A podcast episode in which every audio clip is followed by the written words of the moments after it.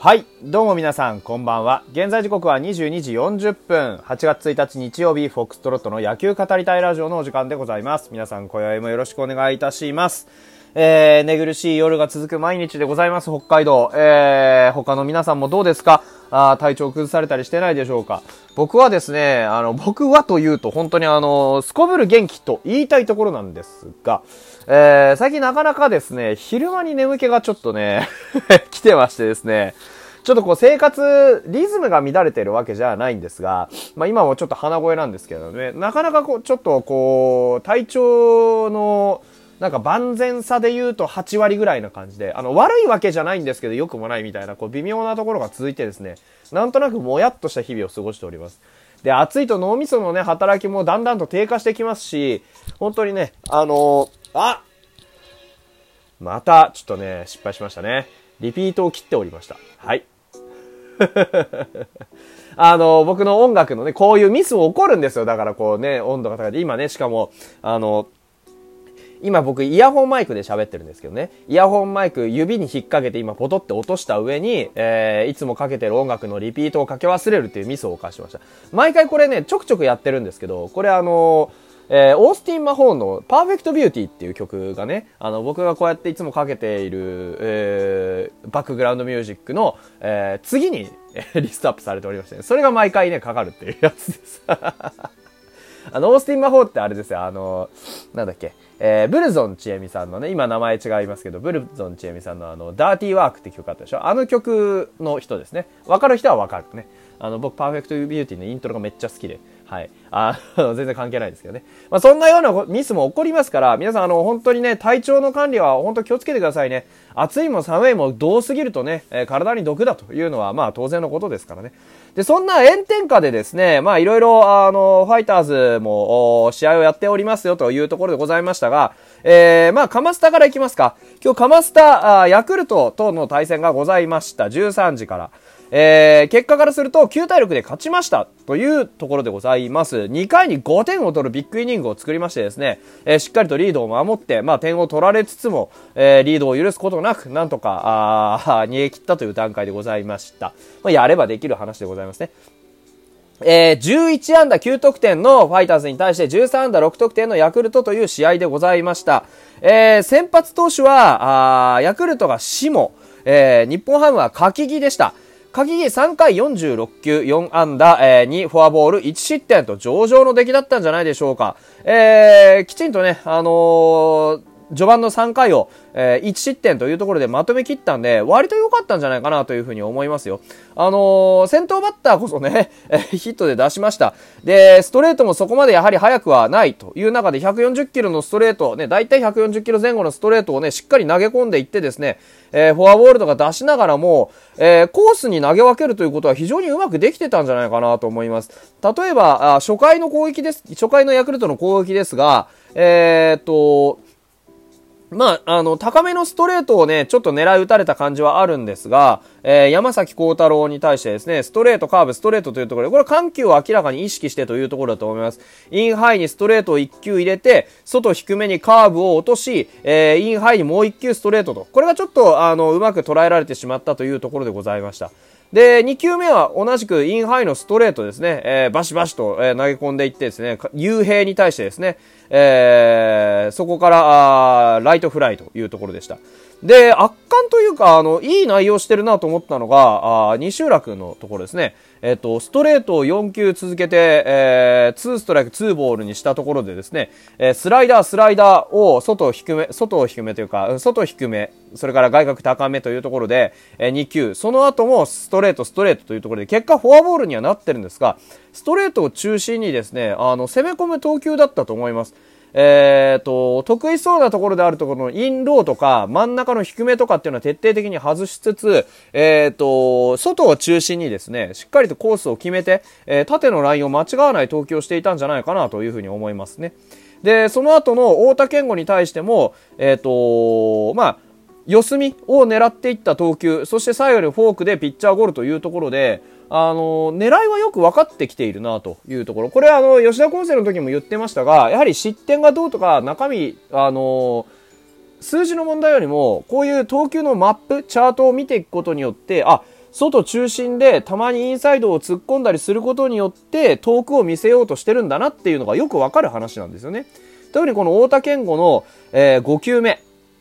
1回の表の太田賢吾の5球目は、インハイの高めに、えー、ストレートを、えー、ファールさせているんですね。要はここ振らせてるんですね。インハイの高めのストレートを振らせた後に、アウトローにきっちりフォークを落としているわけですよ。それがピッチャーゴロになるのも道理がよくわかるということでですね。えー、ですから、あの、明らかに投球術といった面での進歩が見られるなというところです。で、コントロールもさほど悪くないですし、えー、たとえ球威がなくてもね、丁寧にやっていくことによって、しっかり、えー、と、打ち取ることができているという内容だったなと思います。まあ、柿木くんばっかり話してでもあれなんですが、まあ、とりあえず柿木くん割と良かったよっていう話ですね。で、その後、田中栄斗、鈴木亮太郎、鈴木健也、西村隆弘、福田優というところで、えー、系統を細かく繋いでいってですね、えー、っと、乗り切っています。田中栄斗くん3失点となっております。1回22球。まあ、非常に効率よくね、アンダーを、えー、集められてですね、あのー、まあ、失点をしてしまいました。まだまだ、えー、ここはね、え、田中愛斗君も、え、将来を期待されつつありますが、あもうちょっと、もう一歩必要かなというところ。鈴木亮太郎も19球で、えー、ホームランを含む2失点というところでですね、あまり中身的にはちょっとこう、良くなかったなというところもあるんですが、あの、それはそれとしても、割とこう、ね、アウトの取り方がゴロが多いので、あ打たせて取るということができるようになれば、まだまだ、あのー、ここから成長の余地ばっかりだと思うんでね。うん。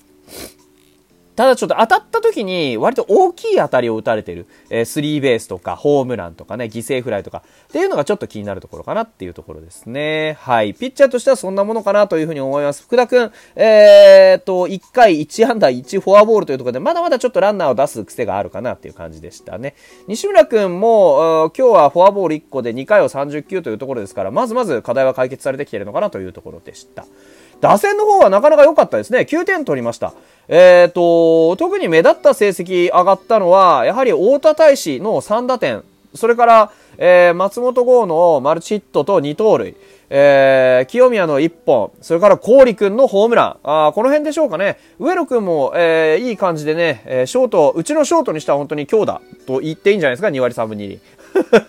ちょっとね、レベルはあれですけれども、うん。清宮はね、こういう風にあの、いいスイングができれば、あしっかりと、あのー、飛ぶということはもう分かりきってるわけですからね。こういう球が飛ばせることを、よりね、強く、えー、より前面にね、押し出していってですね、しっかりと、あの、率も上げていけるようにね、頑張ってほしいなというところです。はい。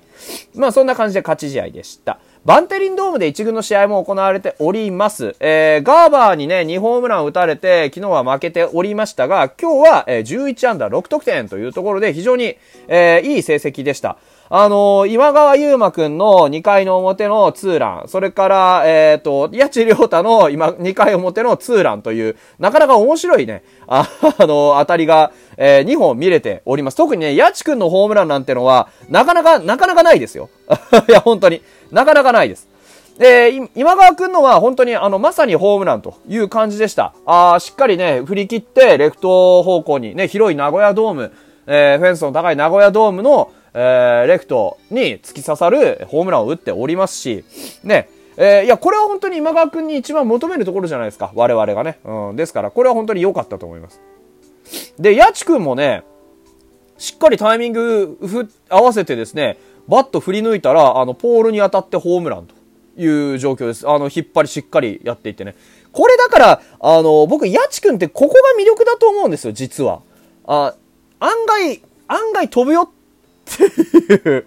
あの前から思ってたんですけど、やちくん多分ね、通年で使うと、あまあ、打率は2割残るか残んないかだと思うんですけど、5本か6本ぐらいホームラン打ってくれそうな気がするんですよね。うん、ちょっと面白いなと思いました、見てて。はい。